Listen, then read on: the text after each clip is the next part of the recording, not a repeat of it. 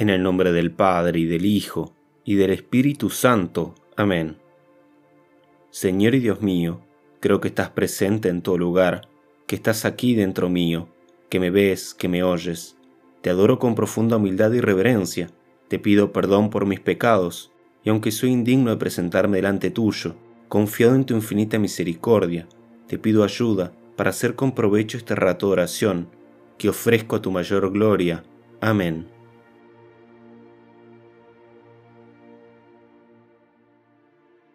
Meditación para los primeros sábados de mes. La presentación del Niño Jesús en el templo y la purificación de la Santísima Virgen María. Cuando llegó el día fijado por la ley de Moisés para la purificación, llevaron al niño a Jerusalén para presentarlo al Señor. Lucas capítulo 2, versículo 22. Punto 1 la presentación del niño Jesús en el templo. Los padres de Jesús lo llevaron a Jerusalén para presentarlo al Señor. En la presentación de Jesús en el templo, San Lucas subraya el destino mesiánico de Jesús, el objetivo inmediato del viaje de la Sagrada Familia de Belén a Jerusalén es el cumplimiento de la ley. Cuando se cumplieron los días de la purificación de ellos, según la ley de Moisés, llevaron a Jesús a Jerusalén para presentarle al Señor, como está escrito en la ley del Señor. Todo varón primogénito será consagrado al Señor, y para ofrecer en sacrificio un par de tórtolas o dos pichones, conforme a lo que se dice en la ley del Señor. Con este gesto, María y José manifiestan su propósito de obedecer fielmente a la voluntad de Dios, rechazando toda forma de privilegio su peregrinación al Templo de Jerusalén asume el significado de una consagración a Dios en el lugar de su presencia. María, obligada por su pobreza a ofrecer tórtolas o pichones, entrega en realidad al verdadero Cordero que deberá redimir a la humanidad, anticipando con su gesto lo que había sido prefigurado en las ofrendas rituales de la ley antigua. Ofrece a tu Hijo Virgen Santa, y presenta al Señor el fruto bendito de tu vientre. Ofrece para nuestra reconciliación a la víctima santa que le agrada a Dios. Dios aceptará sin duda alguna esta ofrenda nueva, esta víctima de gran precio, sobre quien él mismo dijo, Este es mi Hijo amado, en quien me complazco. Pero esta ofrenda parece bastante dulce, es solamente presentada al Señor rescatada por palomas y recuperada enseguida. Vendrá el día en que este hijo no será ofrecido más en el templo, ni en los brazos de Simeón, sino fuera de la ciudad, en los brazos de la cruz.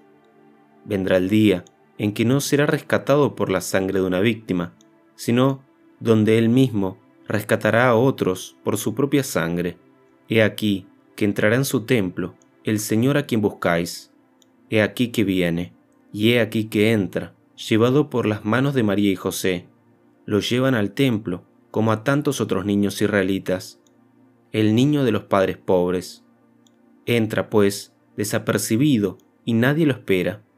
Dios escondido, oculto en su carne humana, nacido en un establo, en las cercanías de la ciudad de Belén, sometido a la ley del rescate, como su madre a la de la purificación.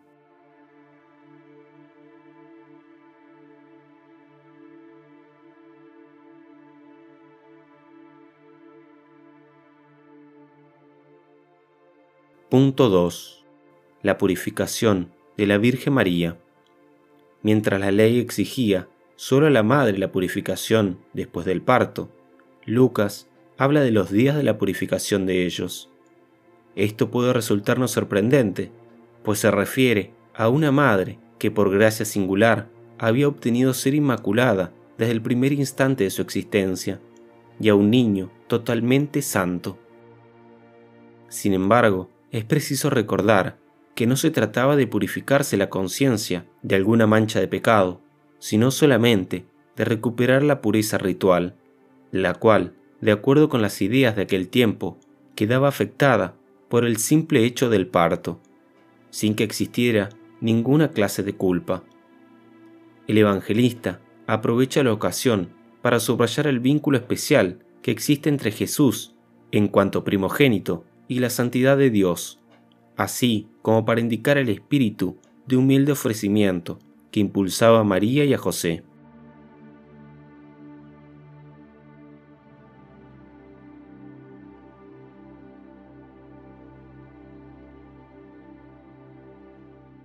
Punto 3. Encuentro de José y María con el anciano Simeón. En el templo, José y María se encuentran con Simeón, hombre justo y piadoso, que esperaba la consolación de Israel. No se dice nada de su pasado, ni del servicio que desempeña en el templo. Habla de un hombre profundamente religioso, que cultiva en su corazón grandes deseos y espera al Mesías consolador de Israel. En efecto, el Espíritu Santo estaba en él, y le había sido revelado por el Espíritu Santo que no vería la muerte antes de haber visto al Mesías del Señor. Simeón nos invita a contemplar la acción misericordiosa de Dios, que derrama el Espíritu sobre sus fieles para llevar a cumplimiento su misericordioso proyecto de amor.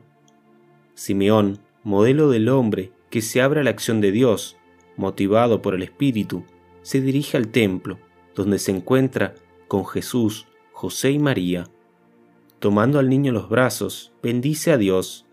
Ahora, Señor, puedes, según tu palabra, dejar que tu siervo se vaya en paz. Simeón, expresión del Antiguo Testamento, experimenta la alegría del encuentro con el Mesías y siente que ha logrado la finalidad de su existencia. Por eso, dice el Altísimo, que lo puede dejar irse a la paz del cielo.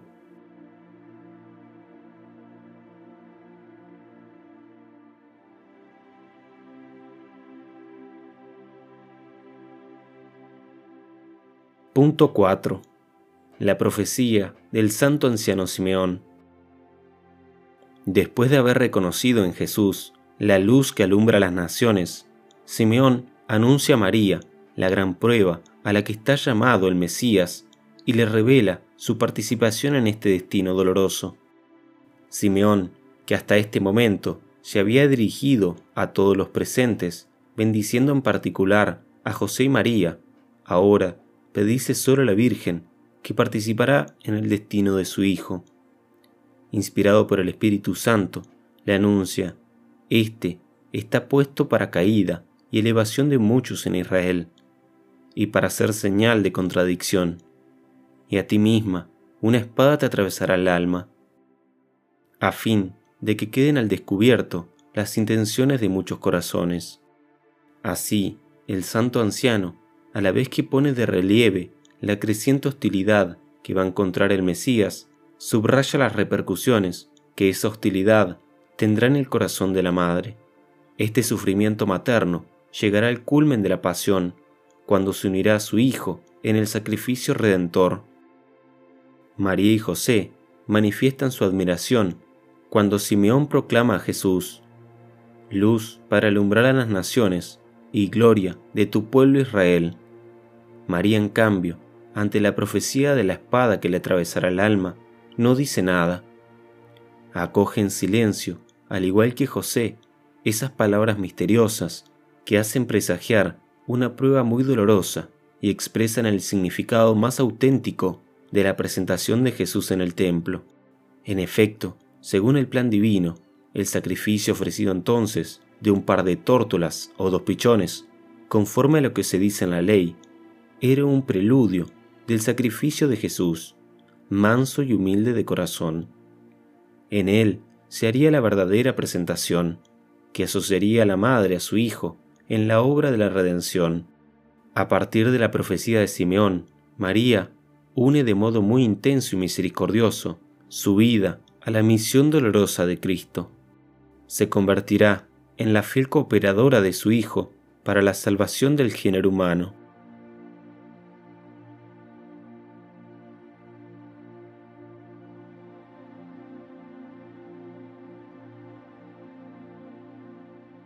Punto 5 se ofreció porque él mismo lo quiso. Se ofreció no porque necesitaba hacerlo, ni porque fuera sujeto de la ley, sino porque Él mismo lo quiso. Y sobre la cruz lo mismo. Se ofrecerá no porque mereciera la muerte, ni porque sus enemigos tuvieran poder sobre Él, sino porque Él mismo lo quiso. Entonces, te ofreceré un sacrificio voluntario, Señor, porque voluntariamente te ofreciste por mi salvación. Él se ofreció a sí mismo por mí, y yo, ¿puedo vacilar en ofrecerme a Él por completo?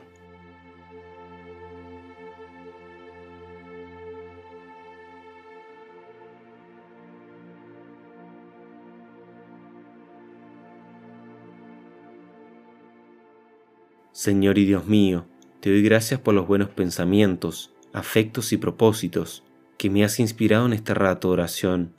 Te los ofrezco a tu mayor gloria y te pido gracia eficaz para ponerlos en práctica, que pueda cumplir en todas las cosas tu santa voluntad. Amén. Ave María Purísima, sin pecado concebida, Sagrado Corazón de Jesús, en vos confío.